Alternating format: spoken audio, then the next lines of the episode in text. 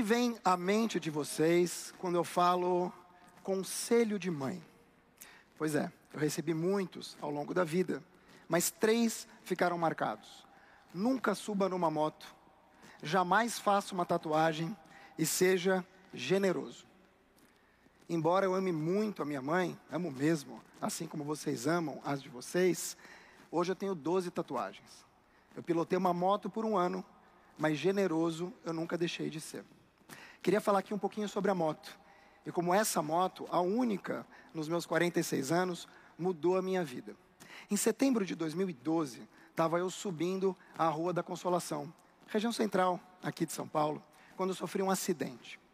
Tive uma ruptura do ligamento cruzado anterior da perna esquerda.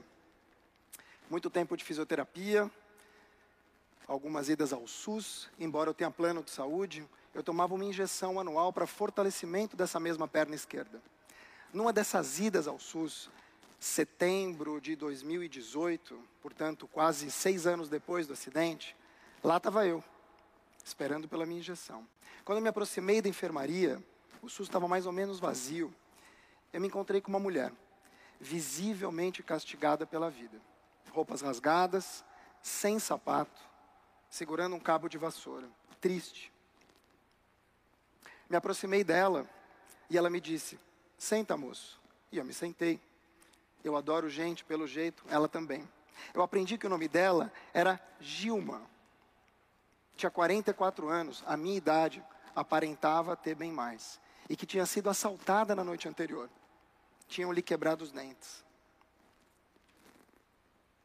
Jornalista, quando está fora da bolha, pessoal, costuma fazer pelo menos uma pergunta besta.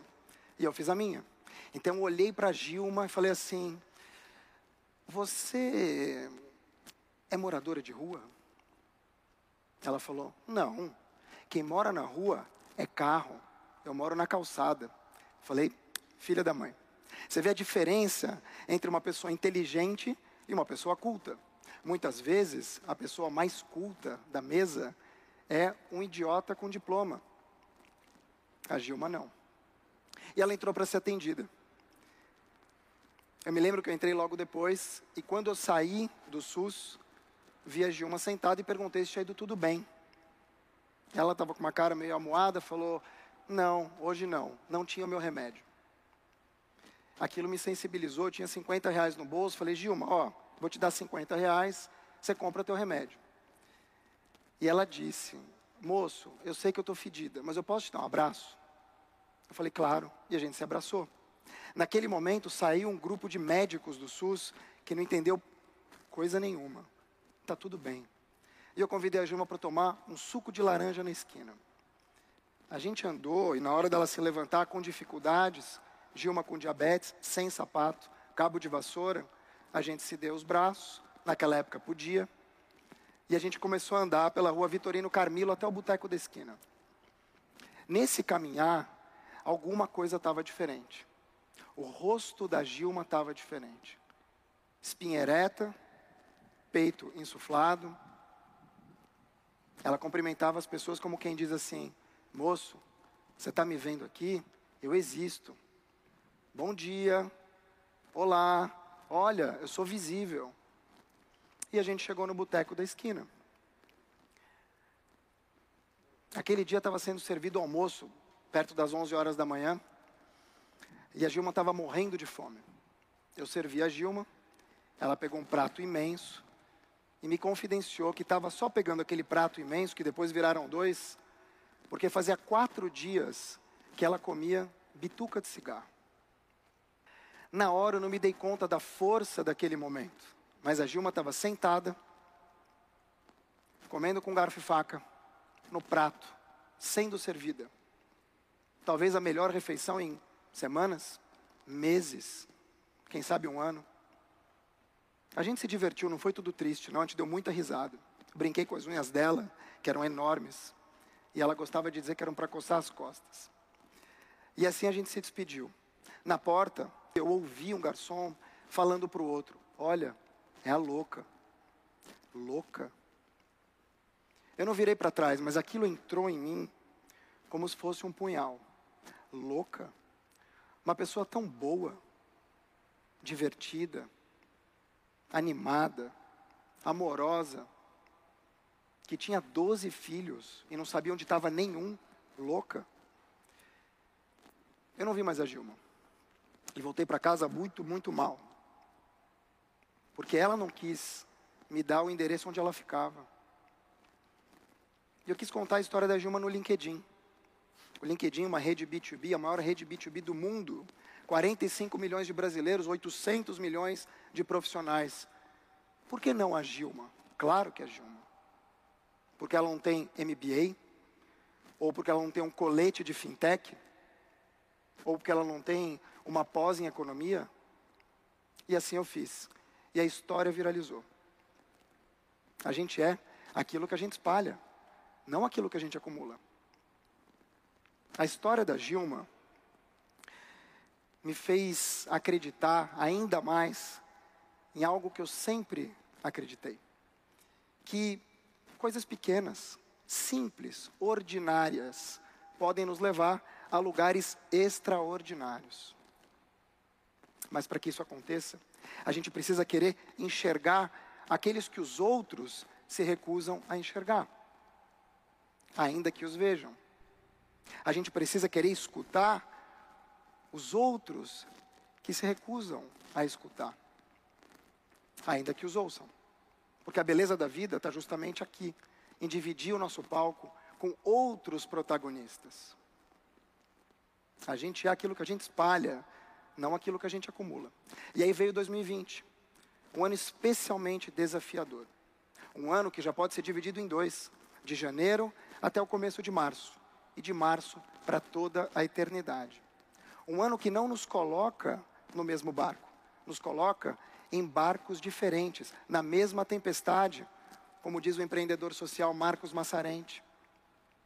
Um ano que fez o mundo inteiro se ajoelhar para um só inimigo, um vírus. Um vírus. E ainda que eu jamais tivesse duvidado da letalidade desse mesmo vírus, ele bateu a minha porta. Em 25 de março, agora, seis dias depois de eu voltar da França, infectado, com a minha mulher Elisa, meus filhos Josh, Cora, com os meus pais, a Covid-19 levou meu pai.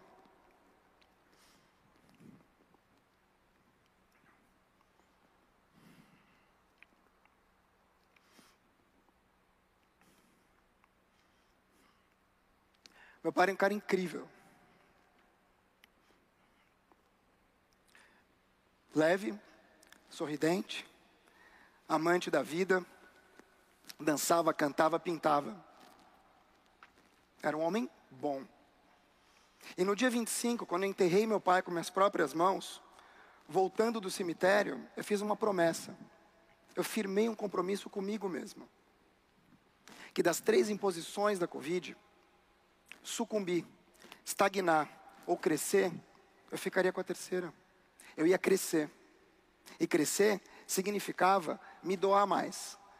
Crescer significava construir mais pontes, derrubar mais muros.